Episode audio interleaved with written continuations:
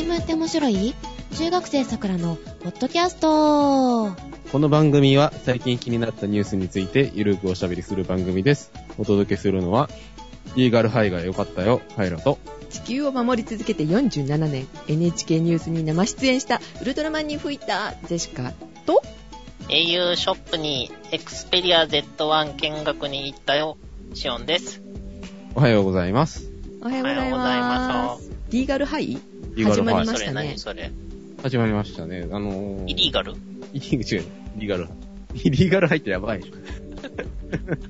いや、ね、あの、フジテレビのドラマですよ。坂井正人主演の、まあ、弁護士のね、ドラマですけど、あれやろ、あの、正月に隠し芸やってる人や。スマチアキでしょ。え？チャーキ境違いえ、違う人なん？違う人。違う人違う人あ、そう。なんか似たような名前やったと思ったんやけど。うんまあ、ドラマの内容はまあ面白いんですけど、やっぱりね、あの人のお芝居は楽しいなと思って。それ、何の人ですか？え、土下座をさせてくる人だったんですけど、最近流行ってるものね土下座しろあの、逮捕されるはやつですよね。逮捕されるの？え、土下座をしろって言ったら逮捕されるやつでしょ？強要罪でちょっとポイントだけね。あの、裸踊りは自分で勝手にするのは、えー犯罪じゃないけど、人にさせてるのは犯罪です。土下座も自分でするのは犯罪じゃないけど、人にさせるのは犯罪です。基本的に残業も自分が勝手にするのはまあええんやけど、人にかあのやらせるのは、えー犯罪です。ほおーいや、お金さえ出せばね、大体はいけるんやけどもね、あの、うんお金なしの残業とかはね、ちょっといろいろな問題なんで、はい、以上です。はいじゃああの半沢直樹のあのあれは犯罪だったのね？土下座しろ半沢直樹見てたけど、そんなシーンなかったよ。何分見たのよ？3分ぐらい。朝にね、浜村淳がええよええよってずっと言ってるから、どんなんかなって興味はあったんですけどね、なんか会議してて、誰かに睨まれて、うん番組終わって、なんやろうこれって思って調べたら半沢直樹でした。よくわかんなかったですね。う。まあ、いいです。はあ、あの人あれちゃうの？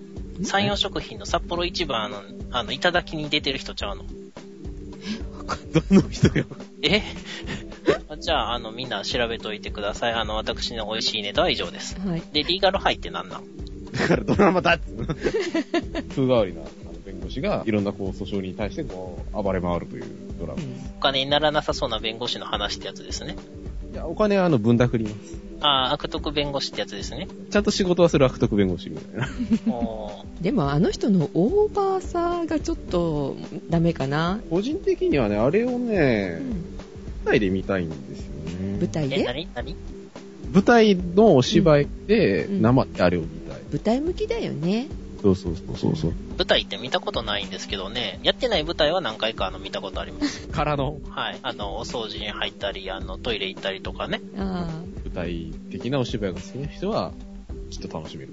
で、ジェシカさんは？あ23日？うん。水曜日のね21時からの NHK のニュースにウルトラマンが生出演したのよ、ウルトラマンさんが、そウルトラマンって初代のウルトラマン。うそうそはいはい。ウルトラマンさんがって言ったら、あの、ウルトラマンさんがっていう新しいウルトラマンかなって思う感じなんで。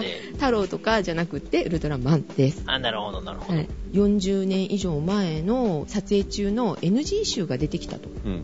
はっていうなんか紹介だったんだけどね NG 集ですか、ですかね、あの、こう、屋台の、こう屋根に落ちるつもりがちょっと別のところに落ちて、タンクみんなで運ばれていくみたいな。あ、火ついたりとかね。そう、火が、あったあったあったよジャミラにね火がついちゃってみんなであの手で消してましたようわぁ。ジャミラはあの、月にいた宇宙飛行士が取り残されて怪獣になったやつね。へえでアナウンサーの人たちが光の国から僕らのために来てくれましたって、うんきちんとね真面目に紹介してくれてたんだけどウルトラマンはシュワしか言わないのよ言えないんですよ。そうインタビューするんだけどシュワっていうのを 真面目にアナウンサーが翻訳するっていうかねということですね。はいあ で最後の方ではいなくなってたのよいつの間にかウルトラマン、うん。生出演だったのに。うん。彼は地球上に3分しかいられないので先ほどカラータイムが点滅して帰っていかれましたっていうことでしたあー、そうです大気汚染がだいぶマシになったんで、あの、15分ぐらい入れるようになりましたとかないのかな？空気の綺麗度の問題なの？か。え、ちゃいましたっけ？わからん。はい、でしおんさんは？英雄？はい。これから au ショップの文句を言うので、聞きたくない人は、あの、1分か2分ぐらい飛ばしといてください。はいはい。あのね、Xperia Z1 っていうのが昨日の発売で、確か昨日。で、まあ、あの、興味津々で、あるかな、ないかな、まあ、まだないかなと思って見に行ったんですよ。うちの職場の近くの au ショップに。はい。はい。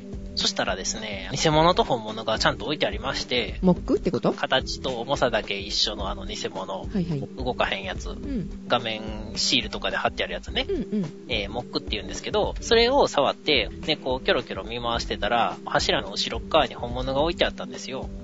えー、多滅、数が滅見ておりましたらう、ん。なんかね、他の機体はいろいろ書いてあるのうに、ん。エクスペリア Z1 だけが、うん。金額が書いてないんですよ。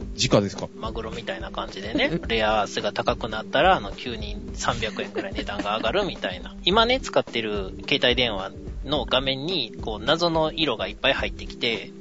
画面が見えにくくなってきて、真ん中の決定ボタンも何回押してもなかなか効かなくなってきたので、そろそろ替え時やなと思って見に行ってたんで、あ、本気で買うつもりだったのね。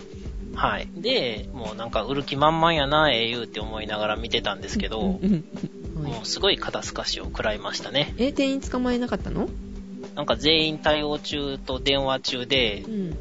もうなんか雨も降ってるし、早く帰ろうと思ってうん。帰ってきましたね。で、気がついたんですけどう、ん。あれってソニーなんですよ。うんうん。滑るよね。うん。ってことはソニーの製品買う人は、うん値段なんか見ない。え？そこまでいった？え？違うの？違うの？そこまでいった？え、そうだと思ったんですけど、違うんであれば、あの、値段が書いてなくって、全然購入の足しにならなかった理由は、あの、売れすぎてて在庫がない以外の理由があれば、ぜひ教えてほしいですね。うん。えー、唯一ね、良かったのは、あの、エリジウムのトレーラーが、あの、そのエクスペリア Z1 で見れたことですね。映画です、映画。え、どんな映画？あの、大宮地区っていう映画が昔ありまして、はい。あれを撮ってた人がう、ん。次に撮ってる作品で、スペースコロニーと地球でうんなんか分かたれて暮らしてて、地球の人らは割とボロボロの生活で、コロニーの人はええ生活してるみたいな世界で、主人公の人がトラブルで放射線被爆して余命5日になりましたと。うん。でもエリジウム行ったら直せる機会あるぞみたいなね、話があって、そのエリジウムに密航して乗り込むと。という SF 映画みたいです。うん。エリジウムって、あの、宇宙船かなんかなの？その名前ですか、んそうそう、あの、スペースコロニーの名前がエリジウムですね。これ多分主役の人が、あの、マット・デイモンっていう人で、主役の次に書いてあるのが、ジョディ・フォスターっていう人で、はい。うんえーシャールト・コプリうん。ー、バグネル・モーラ、うん。アリシー・ブラガ、などなどなどなど、はい。という方々が出ているので、そういう人が好きな人も、あの、見ると楽しいかもしれませ。そうんですね。はい。うん。という感じで、au ショップで良かった話はエリジウムのトレーラーが見れたことです。はい。むちゃくちゃな。ということで、そろそろあの季節ですね。え？クリスマス、情報処理試験終わったぞ。終わったよ。行ってきたよ。あ、行ってきたんだ。お疲れ様でした。はいではなく、もうちょっとはい話ね。消費税増税うん、ちょっと先すぎるかな。お正月、お正月のちょっと後。成人式、と、バレンタインデ違うよ。ー。えっ、と、じゃあ、私の誕生日お。めでとうじゃなくて、大学入試ですよ。あー。時期ですね。その誰かさんも受けるセンター試験ってのがありますね。え、カイラくん受けんの？いや、僕は別に受けなくても大丈夫ですよ。あれか、あの、試験免除ってやつか。あの、受けてもいいけど別に受ける必要はないですからね。じゃなくて、そのセンター試験なんですけど、うん。なくなるらしいと。うん。亡くなってみんな大学に入れる、そのまま試験受けずに。いや、そうじゃん。え、共通一時になる？今日1時に戻る？いや、ではなく、うんん新しいね、テストをね、やるぞっていう。新しい一一校二技校になる？んではなくて、なんかですね、こう、達成度テストっていうものにですね、あ？入れ替えると。達成度テスト？うんそれ、何語ですか？日本語ですよ。日本語と一部英語混ざってますけど。あー、達成度っていうのは別になんかカスケードみたいな感じではなく。カタカナではなくて、あの、はいはいはい。発するになるんですね。あ、達成度ね。はいはいはい。テストの中身が、うん。うん。基礎レベルと発展レベルの2段階に分かれてるそうで。うんえ、。どんな問題出るかここで公表していいの？いやいやいやいや、ちょっと枠組みぐらい言わないと。あ、はいはい。うん。うん。分かれていて、いずれもうん高校にいる間に。複数回受験可能。うんね今までセンター試験って1回しか受けられなかったじゃないですか。そうだね。その年に。別にあの、ああ、そういうことね。うん。その年には1回しか受けられなくて、その時の成績でしか、うん。評価されなかったんだけど、うんあ、風邪ひいたりとかしたら悲惨っていう話やね。そうそうそういうこと。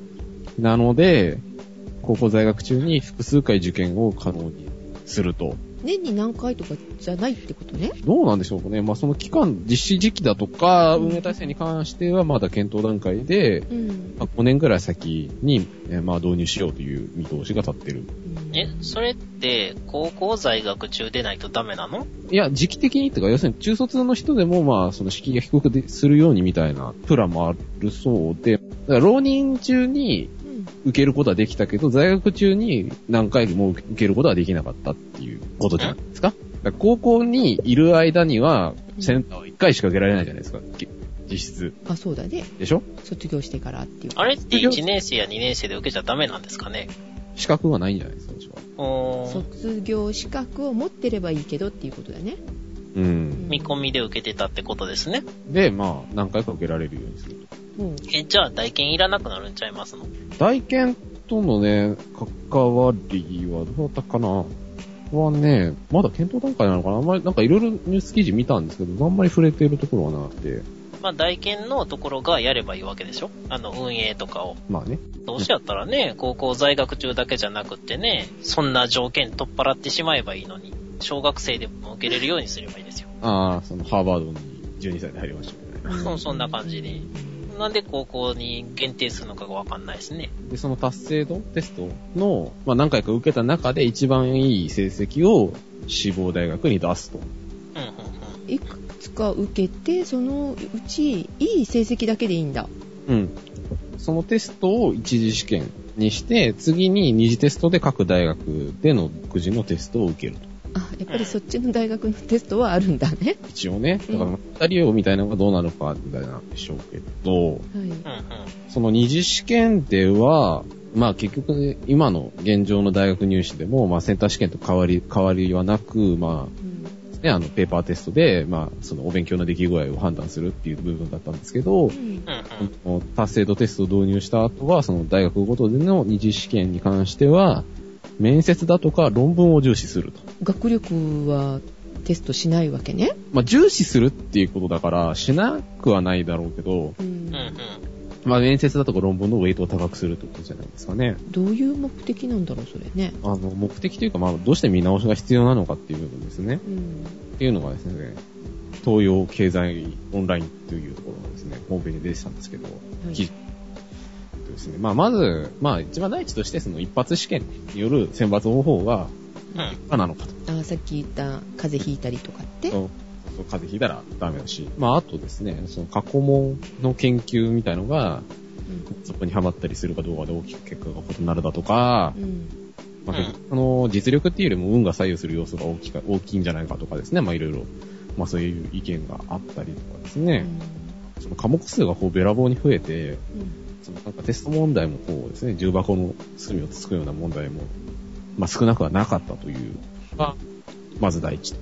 で、もう一つですね、まあこっちの方がメインなのかなっていう気がするんですけど、うん。高校教育の質を保障するという側面があって、そのまあ結局その今までその受験勉強って言うとまあテクニックに走りがちだったんだけれども、その基礎的な知識だとか技能だとか、あと課題解決に必要な思考力、判断力だとか表現力っていうものが劣ってきたと、本部省のまとわる幹部の人がおっしゃっていたそうで、そういった部分のまあ改善も、まあそういうのはあれですね、大学の二次試験では面接だとか論文を重視するっていう部分でまあ補っていくというか、そういう、あるかなと。で、まあそういった判断力、思考力はもとより、まあ最近はこうお勉強のできる高校生が少なくなってきているとことだそうでえー学力が落ちてきてるってことなの？ですね。エッセ教育開発センターの調査によると、高校生の学校の外で平日どれだけお勉強しているかというので、全体的に大きく減少はしているそうで、特に偏差値が50から55の間、まあ、その一番人数が多い部分ですね。のところで見ていくと、えー1990年の時には平日に学校の外外で112分、まあ大体2時間ぐらい勉強してたのが、2006年の調査だと60分、まあ1時間ぐらいに落ちてしまったと。まあそれぐらいあれですね、すっごい勉強してますね。そう、あの、ものすごく作業能率が上がったか、勉強してないかどっちかですね。私なんて学校の外で勉強してた時間0分ですからね。あとですね、まあその、OECD、経済協力開発機構の学習調達度調査、まあどれぐらいこう、お勉強できる ?15 歳の子供を対象にしたそういう学習の習熟度の調査によると、うん。日本の順位っていうのが、えー2000年には1位だったのが、えー2003年になると6位になって、うん、さらに3年後の2006年になると10位になってると。こんなに落ちてきてるの？まあ下降気味ですと。うん。で、えーっと、シンガポールだとか香港だとか韓国だとか台湾より下の順位です。うん、うん。あ頭のいいやつが減ってきてると。で、あとですね、まあ、もう一つの理由として、まあ、これ試験制度の改革っていう部分で言うと、勉強しなくても大学に入れるようになってるという現状が。どうやって？あの、お金いっぱい、あの、山のように積んで？まあ、それもあり得るかもしれないんですけど、うん少子化で子供の人数が減ってきてるので、定員割れの大学がいっぱい出てきてると。で、そのくせ、大学の学部だとかっていうのが増えてるらしいんですね。なんか、へんてこな名前の学部がいっぱいある。そうそうそう。あの、しおさんとね、いつだか盛り上がりましたけど。あの、夜中に爆笑してましたけど。すごいトンチキな 学部がいっぱいあるねっていう話ですね。すぐよかった。まあそういうね、うん。現状もあって、うん。まあ非常にですね、まあ大学の価値みたいなのが薄まってきちゃってるっていうのと、あとですね、うん。推薦入試だとかですね、うん。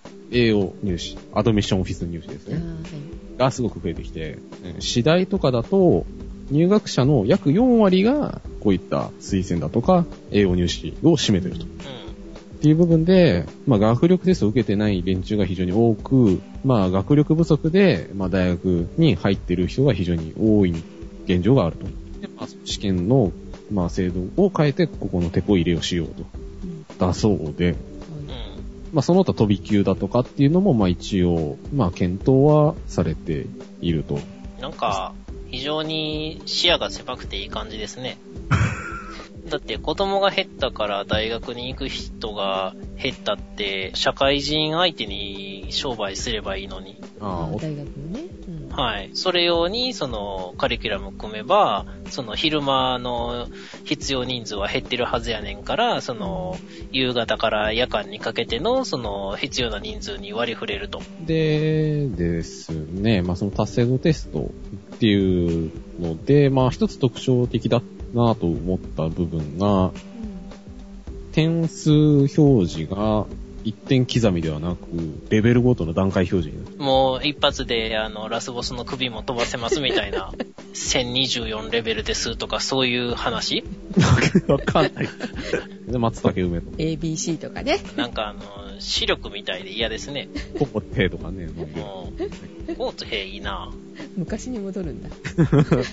あ今のはあの、ウィザードリーっていうゲームのネタです。はい。はいで、まあ、まあいろいろね、変わるそうですがう、ん。まあ、一応ですね、反対意見もね、あるわけで、まあ、ヤフーのですね、アゴラから出展のですね、記事なんですけど、はい。えーそもそも大学入試は人物を見る場ではない、うん。題名記事です。で、まあ、このですね、池田さんっていう筆者曰く、うんなんか池田信夫っぽいな池田信夫ですね。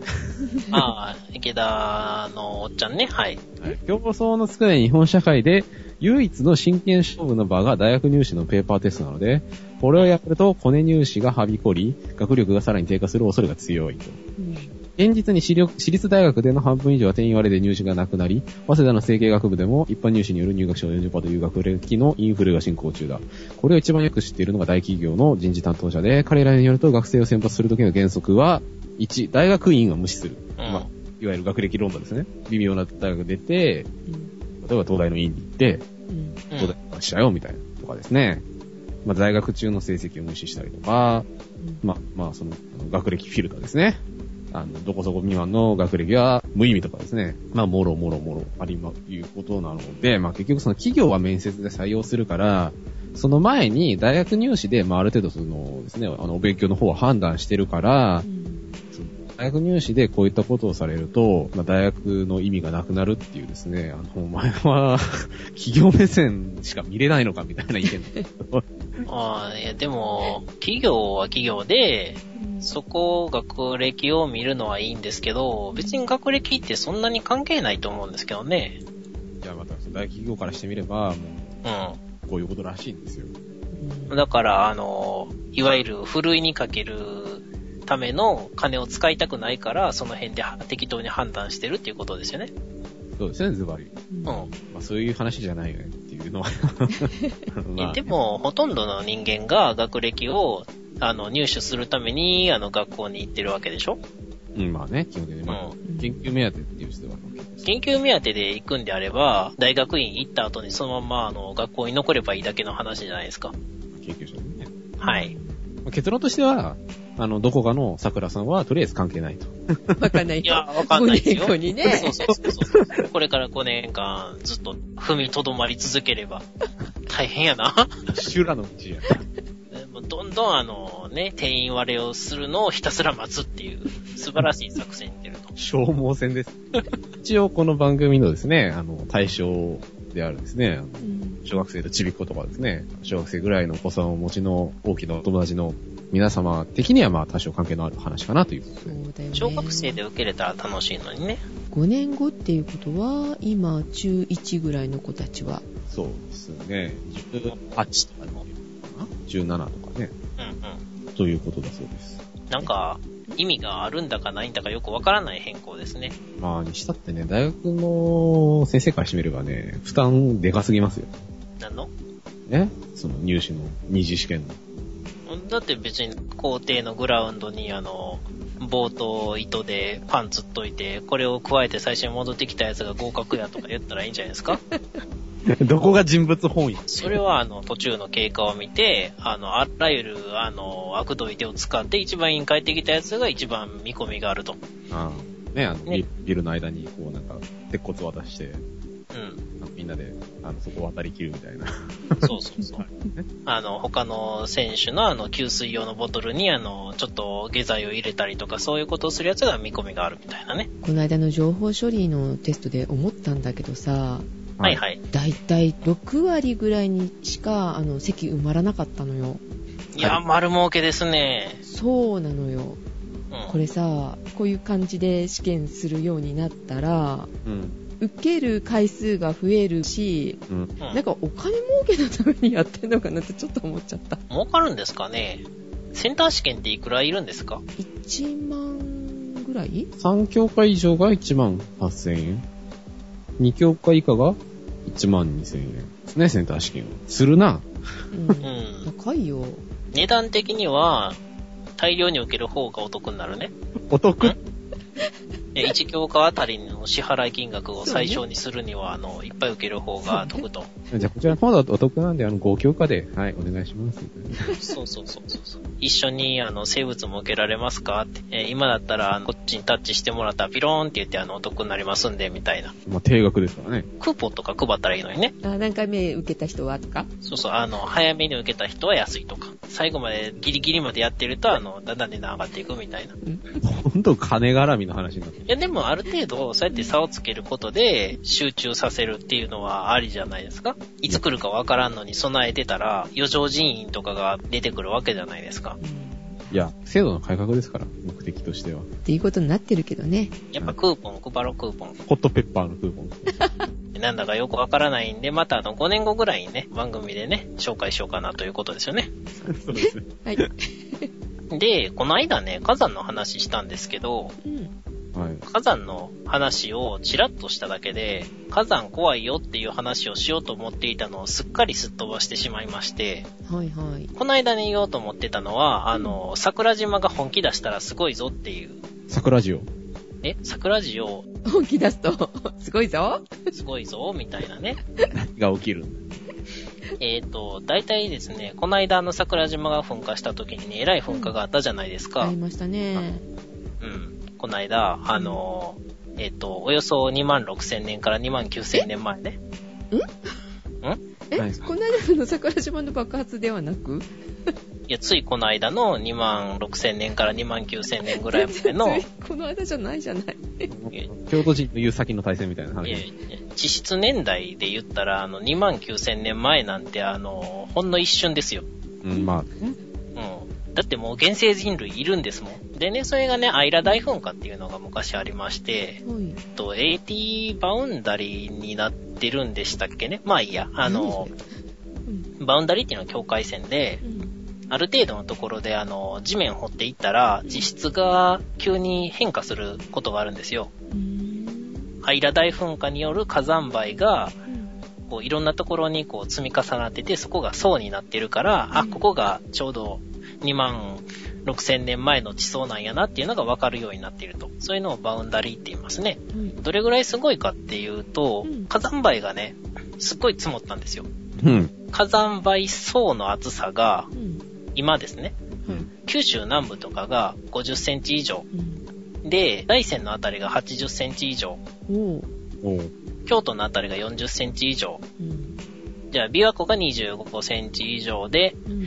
えー九州北部、四国、中国、近畿地方が20センチ以上。えーそこまで飛んでるってこと？はい。で、中部と関東が10センチ以上で、えー千葉県銚子が、あの、だいぶ少なくて、ミリ、何ミリか。東北地方南部が5センチ以上。で東北地方北部や朝鮮半島でもこの火山灰が積もってます。遠くまで行ってるんだ。うーん、かなり、今でももしこのクラスの噴火があったら、東北地方まで10センチか、そこらは、あの、火山灰が降り積もると。それ富士山よりすごいってこと？というか、あの、偏西風があって、だいたい東の方に行くので、うん。うん、大体ですけどね。うん。あの、富士山って東がすぐ海じゃないですか。うん。はい。だから、まあ、大体海に流れちゃうんですけど、うんうん桜島って東に行くと、大体日本列島っていう島があって、うんうんその上にちょうどええ感じに降り積もっていくんですよね。あ先にね、全部あるのね。うん。ということで、非常に、つい最近もものすごい大噴火を起こしてますんで、うん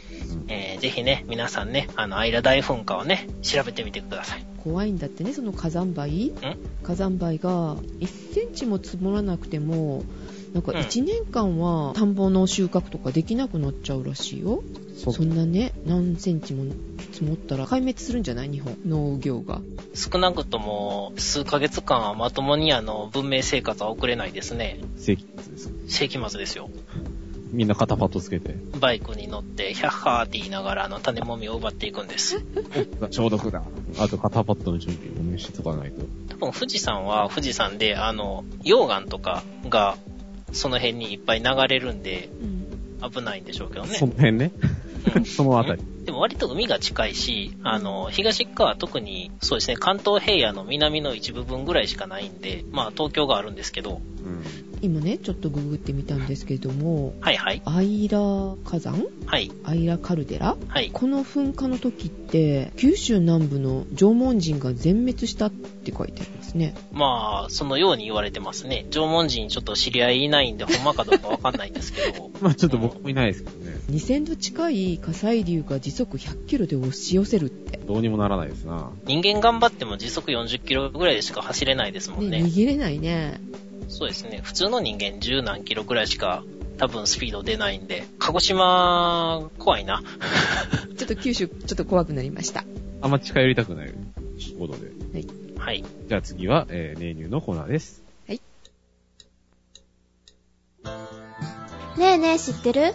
ニュースフラッシュのコーナー。このコーナーは、ちょっとした面白いニュースをお届けします。お相手役は？ラジオでございます。こんにちは。こんにちは。衝撃の本が出ましたね。公開霊言。スティーブ・ジョブズ衝撃の復活という単行本が2835円で Amazon でもう今予約中なんですけど。高っごっちょさん、これ予約されましたか？いや、初めて聞いた。公開霊言ってなんだろうと思ったんだけど、あの、いたこさんみたいな感じでうん霊を下ろしてしゃ喋ったりするっていうか、なんかそういうことらしいね。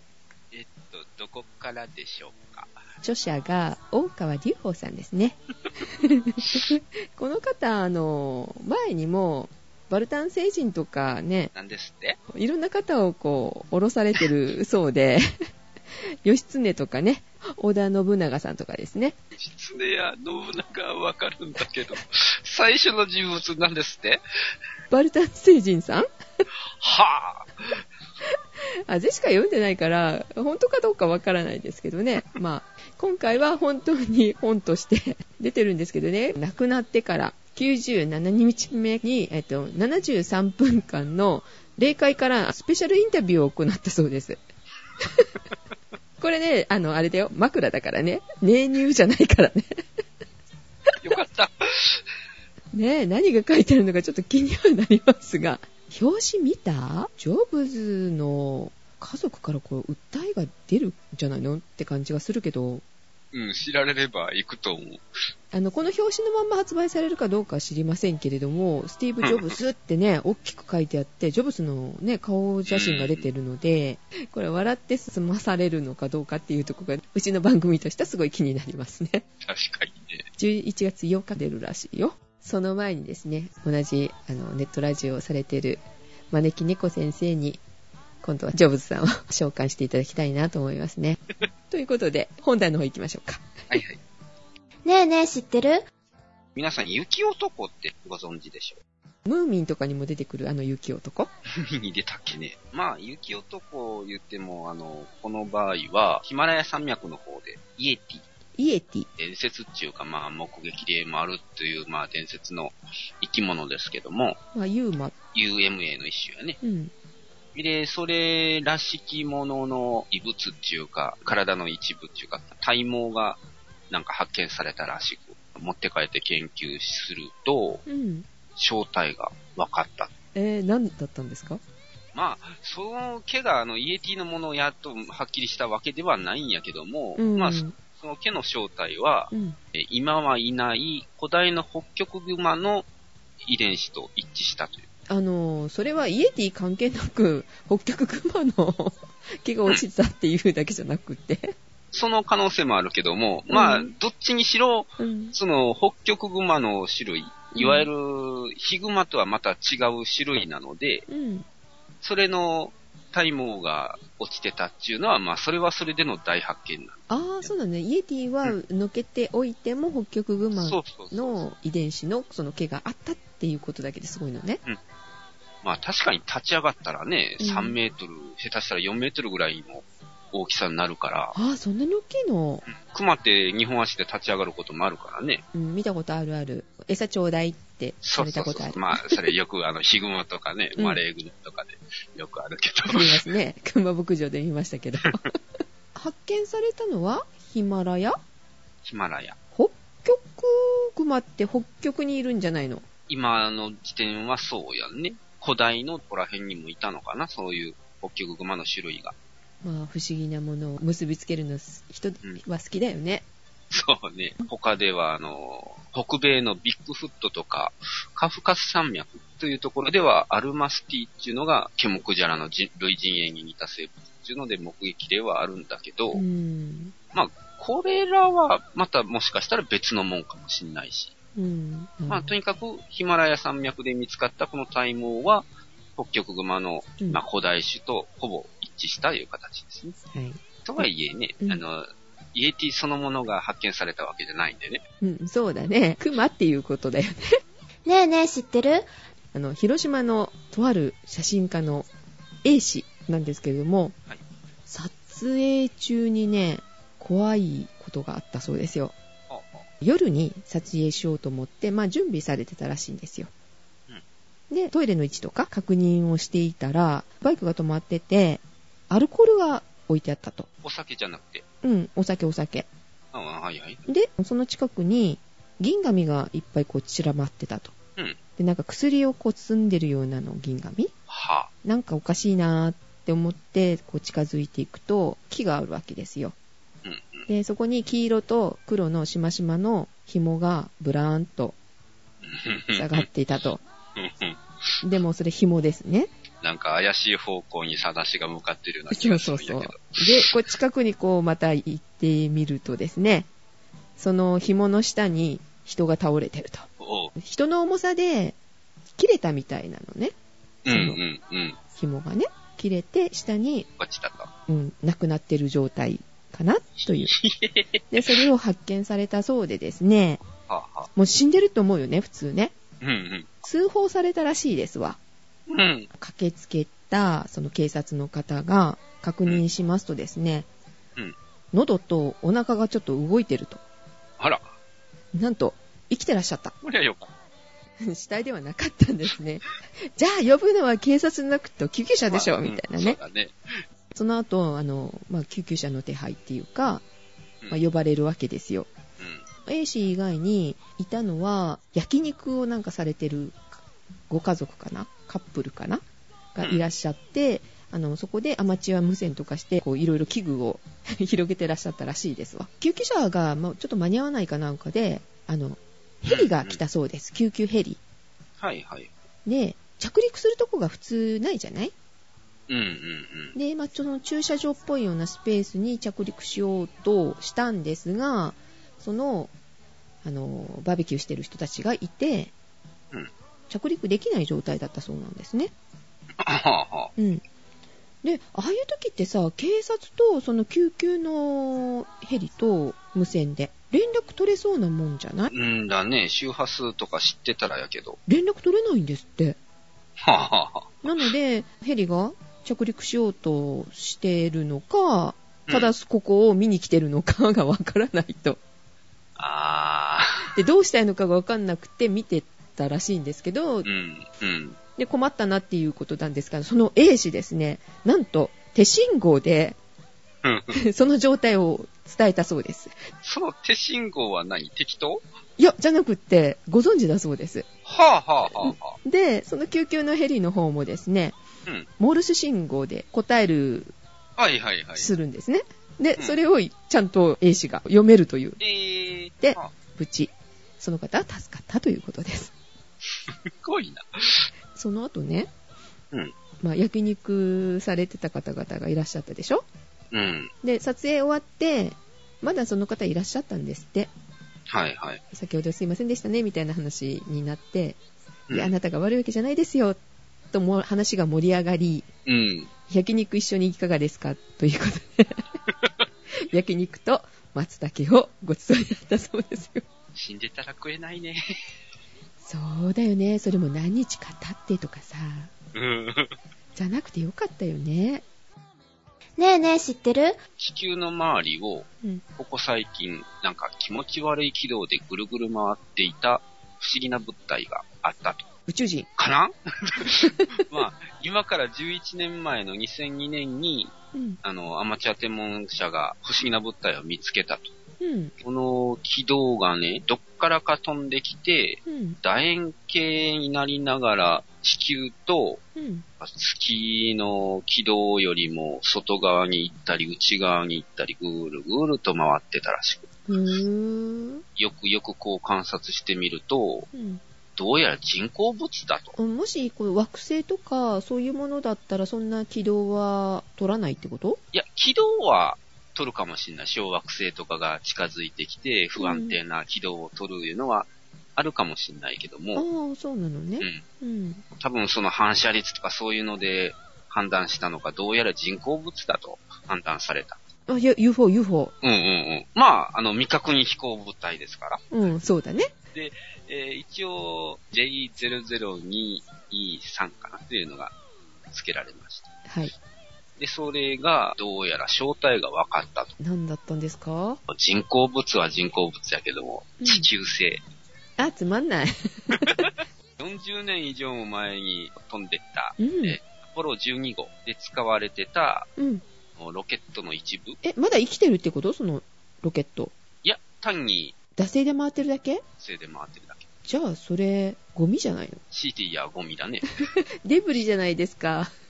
手売りだね。で、役目を終えて月から戻ってくるときについとったものかな。うん。ここ最近のね、打ち上げとかやったらそういうのもさす計算してやるんだろうけども、うん。その頃にはそういう配慮がなかったんかな。行方不明になっちゃって、戻ってきましたよ、40年ぶりに？で、戻ってきて、うん。で、また、どっか飛んでったと。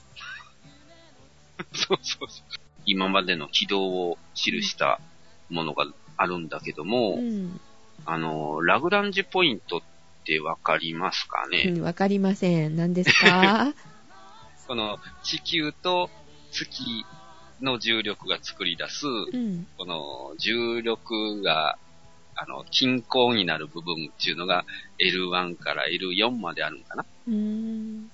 であるんやけど、その L1 のところ方角から飛んできてう、ん。でしてまた L1 の方向でまた方向転換して、うん。またどっかちゅうか内宇宙の方に飛んでた感じ。でも、どうやら計算してみると、2032年頃にうん。また戻ってきそうだということだし、あその戻ってくるときにぶつからんかったんやけどね。ね。なんせ、月の内側飛んできてるからね。内側飛ぶことはないの？いや、なんか飛んできたら、うん、月の内側まで飛んでくることはあるだろう隕石とかそうだからね。月よりも近いってことですね。うんじゃあ肉眼で見えることもあるかもね。肉眼で見えると結構近いよ。それは近すぎなんだ。なるほど。国際宇宙ステーションは肉眼で見えるけども、あれよりちっちゃいからね。うん、これ落ちてきたらどうなるの？落ちてきたら多分燃え尽きると思うんだけど。燃え尽きるんだ。うん。うん、じゃあ、まあ、大したことないですよね、ぶつかってもね。地球にね。まあね。地球じゃない、あの、飛んでるものにぶつかったら困るね。衛星とかね。衛星ならまだ乗ってないからね。うん、だけど、ね、損害が出るしっていうことでね、嫌だなと思うけど。あ帰ってきたらまたお帰りなさいって。もう帰ってこなくていいよ、じゃないのかな。燃え尽きてって。ゴミだからね。ねえねえ知ってる？でですね、うんその2032年なんですけども、うん。なんか他にも来訪者がやってくるようで、またデブリデブリ？デブリぐらいだといいんだけどね、ロシアにあるクリミア天文台かな？うん。で、えー、に410メートルサイズの小惑星がうん。地球近郊にやってくる可能性があると。え、それは衝突するかもしれないって話ですか？衝突の可能性は、うん、6万3000分の1の確率で地球に衝突する。ほとんどぶつからないだろうけど、運が悪かったらっていうことだよね、でもね。まあ、まずしないであろう。でも、天文学的数字から言うと、6万3000分の1はまだ高い方かな。ああ、そうなの？うん。うん。2032年だから、ちょっとでもね、軌道が変わりゃどうなるか分かったもんじゃないんで。ああ、そうだね。20年近く あるからね。そう。410メーターって結構大きいよね。結構大きいね。えっ、と、この間のロシアに落ちたのってそんなに大きくはなかったよね。15から17メーターぐらい。それが400になると被害はちょっと大きいね、落ちた大のね。きいね。あの隕石もどうやらなんか引き上げられたっていうニュースが流れてましたね。ああ、そうですか。うん。本体っていうか。その十何メーターの分がってことね。うん。落ちたサイズはそんなにでかくはないと思うけど。うんうん、バラバラになるでしょうしね。うん。そっか、20年後、ここでまた ニュースお届けできますかね。できますかね。ね頑張ろうね。さっきのと衝突しないかまあでも負けるよね、さっきのが。な。負けるね。なるほど、20年後だから同じぐらいの時だね。で宇宙といえばですね、ねえねえ知ってる？はい、先ほどの広島の写真家 A 氏からの情報ですが、うん夜中の2時、まあ夜空の撮影をされてる時だったそうですが、40代から50代の男性5人がうん。A 氏の前に現れまして、うん宇宙人を一緒に呼びませんか？って声かけられたそうです。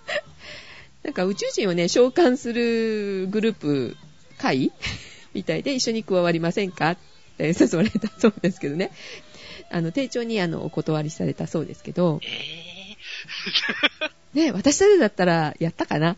ー、どういうことしてたんじ ?A 氏が一番気になさってたのは、ゃ。うん。それは、あの、宇宙戦争になるかもしれませんね、と。だって、呼ぶのはいいけど、うん。どうやって今度は返すの？って。っていうのを考えたらそうですよ。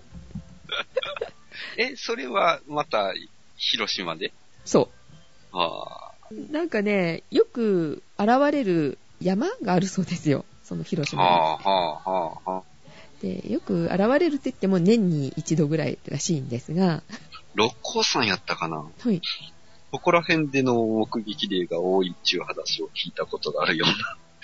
まあ、空をね、見上げてたら結構見えたりするっていう話ですけどね。ジェシカのいとこは家族揃ってみんなで見たそうですけどね。昼間に真昼で見上げたら、あの、飛んでたと。ははっきり見えたそうで、ずいぶん昔の話なので、携帯とかなく。撮影はできなかったみたいですけど、まあ一人が見たんだったらへえだけど、家族みんなでね、見てるって、見えないものが見えたわけじゃないな、という感じですよね。まあ、人工衛星なら何回でも見たことあるけどね。まあ、でも、それ宇宙人が乗ってるとは限らないからね。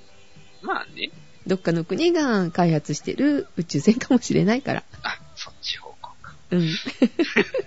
ちなみにその A 氏ですね、こんなよ夜中にね、そんな空を見上げるのが好きだったんだら、あの、星に興味あるのかなと思ってその方々に尋ねたそうですが、うん。星には興味ありませんっておっしゃったあ、そう。ダメだよ。宇宙人が好きなわけじゃないんだよね、きっとね、だからね。うんうん。あの、流星群って絶対間違うから。そんな人らは。そっか。はい。では次の話題行きましょうか。はいはい。ダイヤモンドはお好きですか？大好きです。そうですか。透明度が高くって、色がクリアで、あの、大きいものが好きです。工業用ダイダイヤモンドでは飽きませんか えー、まあ、切れるっていうのもいいかもしれないけどね。えっとですね、うんまあ、綺麗なダイヤモンドではないんだけども、ああ、なんだ。うん。あの、ダイヤモンドの約3倍の高度、硬さ？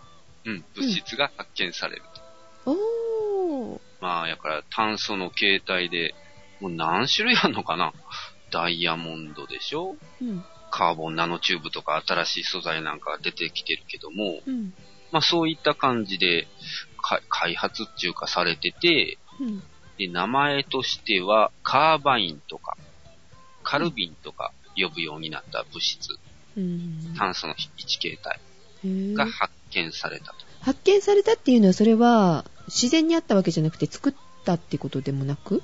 作ったに近いんかなカーバインは、えー炭素原子を鎖状につなげたもので、うん。厚みが原子1個分。うん。同じく炭素原子で、えー構成されるシート状のグラフェンチューブ状のナノチューブと違い、うん。一次元的物質であると説明されているといううん。ことで、単分子ワイヤーみたいな感じかな。ん？単分子ワイヤー？何それまあ、SF に出てくるもんなんだけど、はい。まあ、ぶ分子1個状の鎖状につながってる強度が優れてて、うん。もう切れることもほぼないみたいな。夢の物質っていうか、夢の形態だね。あの、物質になっても切れるみたいな。それって、シートみたいなことになるわけじゃなくて、やっぱり石みたいな感じってこと？だから、糸状やから、だから繊維状にして編むとかそういうことができれば、できるかもしれないのね、そういうことがね。ああ、それはすごいですね。まだこれからの物質だね。あの、ちょっとこ怖い想像をしてしまいましたけど、その、うん人間が細切れになるような、あるじゃない？映画が。ああいうことになっちゃうってこと？うん、そうそう。単分子ワイヤーみたいなのも何でも切れるみたいな描写が SF にあったりするから、取り扱いは気をつけ気をつけないと怖いよね。ううんん。だって原子1個分だからね、見えないから。え、怖い。やだ。手をスライスするところじゃないですね。あスライス、なんか聞いたな。まあでも、これでいろんな技術がまた発展していく可能性が。カーボンナノチューブの強度が2倍、高度が2倍中から、うん。軌道エレベーターの素材としてカーボンナノチューブがこう言われてたけども、うん。もしかしたらこのカーバインで作られるかもしれないしね。編めるってなると、ね、ワイヤーとかすごいよね。うん。切れるのは怖くてあれだけど、硬いっていうことって、強度もあるってことだよね。そうそうそう。えー切れないワイヤーとかすごいじゃない？まあ、カーボンナノチューブでさえまだそんなに長く、えー作るのがちょっと難しいもんやからね。ああ、そうなあの。まだまだなんだろうけども。これから楽しみっていうことですねだか。ら、しみやね。なんだ、ダイヤモンドじゃなかったんだ。そんなあなたに、はい。